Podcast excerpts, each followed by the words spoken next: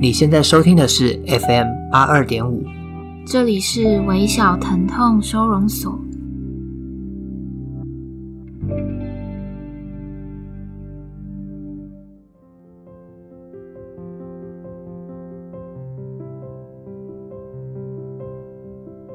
大家好，我是苗苗。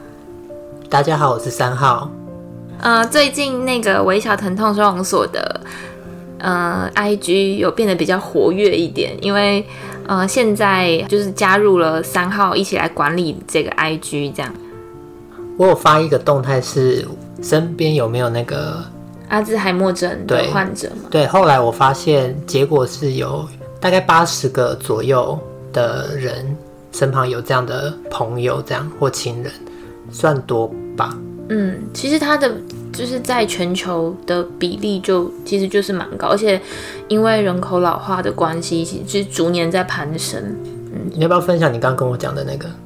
对，就是我有一个朋友，他听了那一阿兹海默症就上一集 podcast，然后就说他在两分半的时候就开始觉得很想要哭，这样。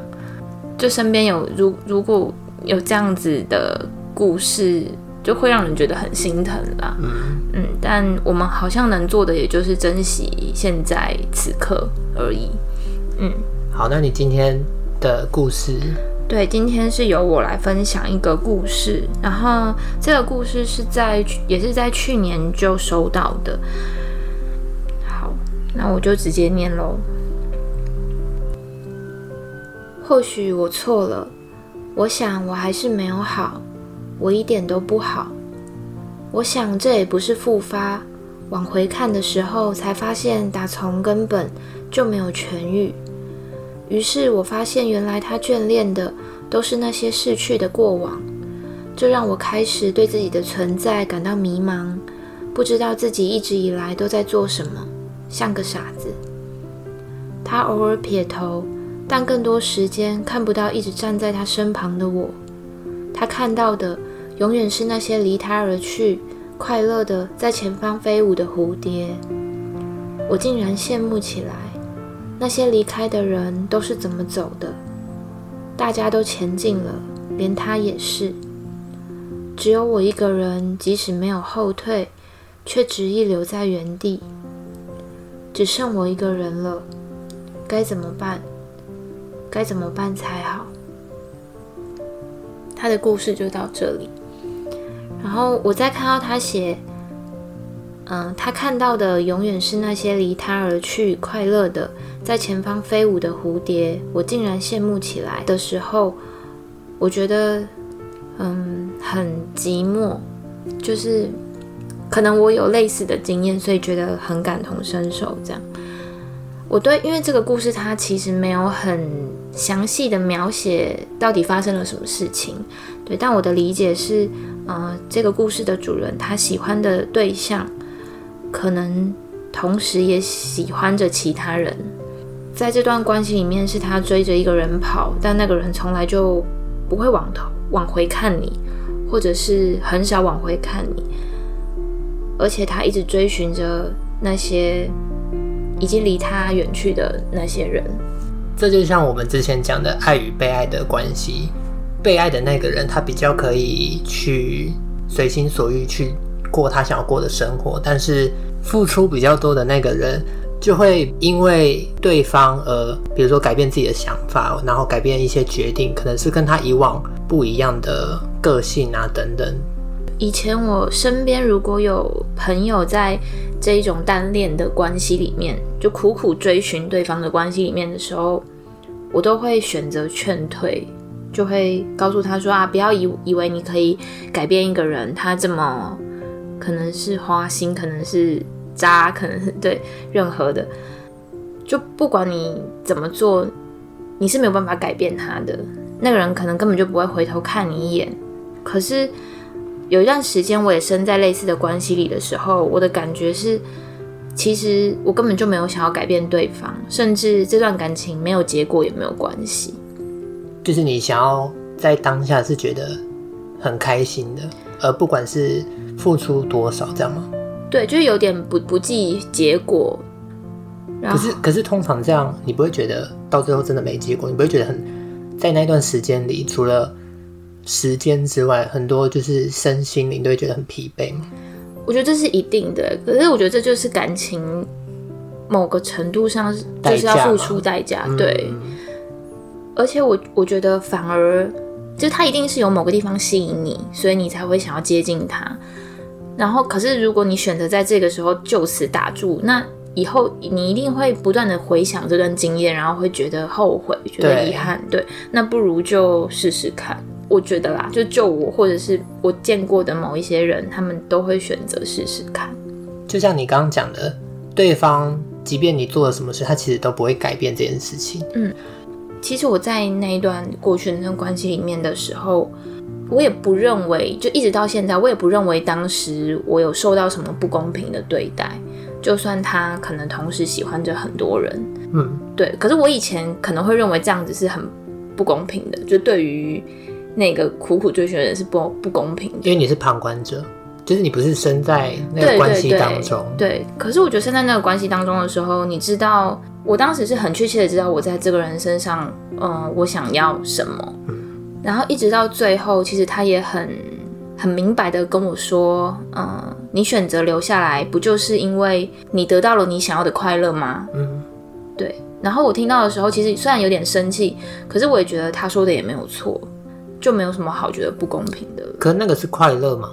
我觉得那不是很纯粹的快乐，可能、嗯、可能是嗯，我觉得他很有才华，然后我觉得他的才华可以带着我成长，类似的事情。对。所以现在回想过去，你会觉得是快乐的吗？我现在回想那个时候，其实是不，当然是不快乐的，因为我知道他当时除了我，还有其他。这在可能是在追求的人，对，可是我不觉得那段时间是浪费的。其实就像他讲的，就是我一定是在那段关系里面有得到我想要的，以至于我愿意一直留在那边。我讲这些并不是要呃合理化这一种同时对很多人好的行为，对，我也觉得这样的行为是。就是可能是不太尊重一段关系的方式。可是有些人他其实，比如说我上一任，他就是在赖的聊天室，其实还有跟很多同时跟很多人聊天。然后我那时候问他说：“哎，那个是谁？”这样，他也老实的讲，就是以前的朋友，或者是网络上认识的，或者前任这样。可是我觉得他没有想到我的感受，对，他还觉得这个只是。我跟你很坦诚，也觉得这理所当然，就我也不会跟他们发生什么关系，这样。那你有表达你的不高兴吗？有，但他很像觉得这是他的隐私啦，嗯，就是每个人有自己的私生活，比较注重隐私的一个人。嗯嗯，那可能就是不适合。对，就看你追求的是什么，这样。嗯，我想要说的事情是。就可能因为我身在那段关系里面过，以至于我现在变得很能知道说，为什么身在这么痛苦的关系里的人还是愿意继续下去。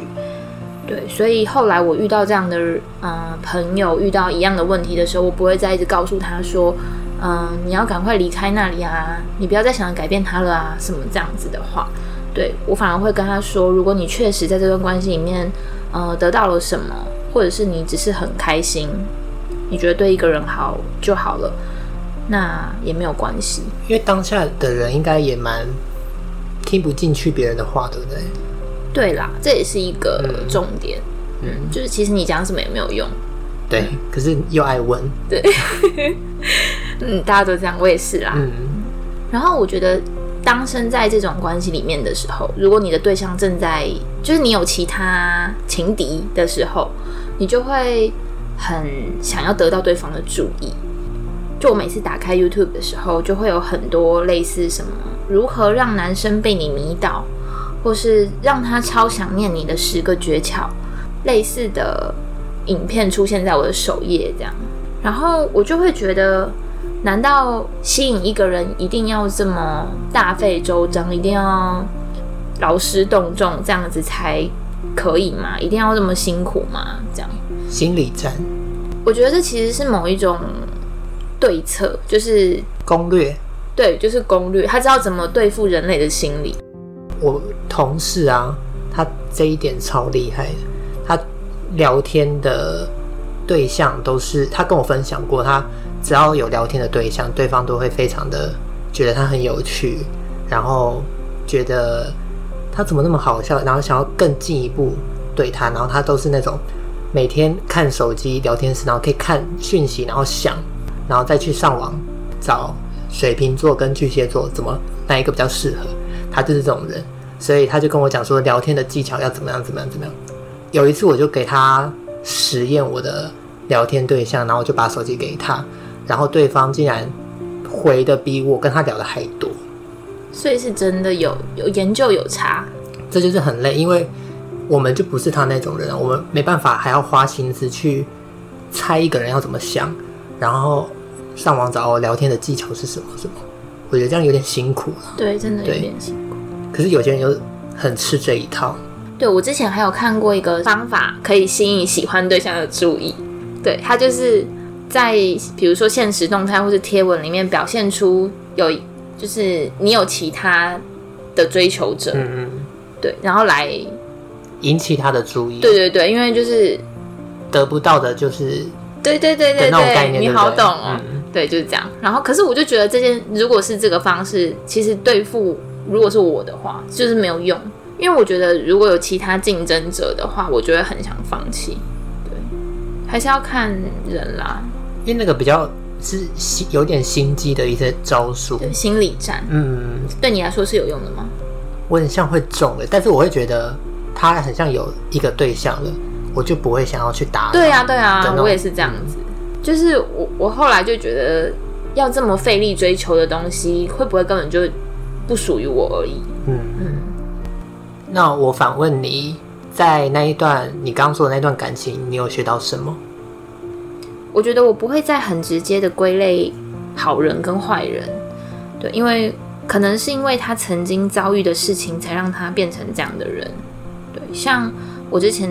的那个对象也是因为经过某几段感情，才让他变成一个，呃，大家会说他不专一、花心、渣男的那样的人。嗯，对。虽然我没有办法同理他曾经的遭遇，可是我觉得，正是因为我没办法同理他，所以我不能这么直接的说他就是一个不好的人。嗯，然后同时也我也学会观察，学会沟通，就是。我觉得在每段感情里面都会学到一点东西，可能这就是我学到的。像我有一个朋友，他在某一段感情受伤，从那段感情之后，他他就会很容易去伤害别人。比如说，他可以同时跟很多个对象聊天；比如说，他只想要对方单方面的付出，他就不用对等的去回报。这样，嗯，我觉得也是一种他被伤害而导致他在感情里。变成现在的那个自己，所以你说他不好吗？因为我们不是他本人，所以我们真的很难体会到他原本的伤害的打击有多大。对，这件事情，他不是这么绝对的好，绝对的坏的。当然，如果他是真的做一些违反道德的事，那真的就是所谓的不好的事吧。嗯，但违反道德就又很难界定。对对对对对。你刚刚讲到那个跟很多人聊天这件事情，我也觉得这好难。好难去说他嗯不对，因为像可能我跟你都觉得这件事情嗯不太好，我们会介意。可是如果双方都不介意，那也就没有关系。对啦，对，就是要沟通啦。我有个朋友，他跟他的伴侣是都是开放式关系，他们可以私底下去跟其他人发生性关系，但只要彼此同意都可以。嗯，就是我身旁也有这种朋友。对，就是要有共识。对，我觉得比较应该是说，一段关系坦诚蛮重要的。你做了什么事，我觉得至少都要跟另外一半有一个共识。嗯，我觉得这还蛮重要的。要诚实，嗯，不然一直隐瞒，其实也蛮辛苦的。就像我们双鱼座那一集嘛，嗯，对，他安眠药嘛，对，嗯，很辛苦。那我觉得今天的这个故事也可以分享给这个主人一首歌，就是林宥嘉的《傻子》。因为它里面的歌词有提到，有时清醒才是错误的开始。他可能原本在这段关系，他已经知道对方是个怎么样的人，但他还是因为喜欢他而去做出他觉得值得的付出。当他清醒之后，其实他也知道相反的这一段关系其实有那么的残破不堪，就可以推荐给你听听看，这样。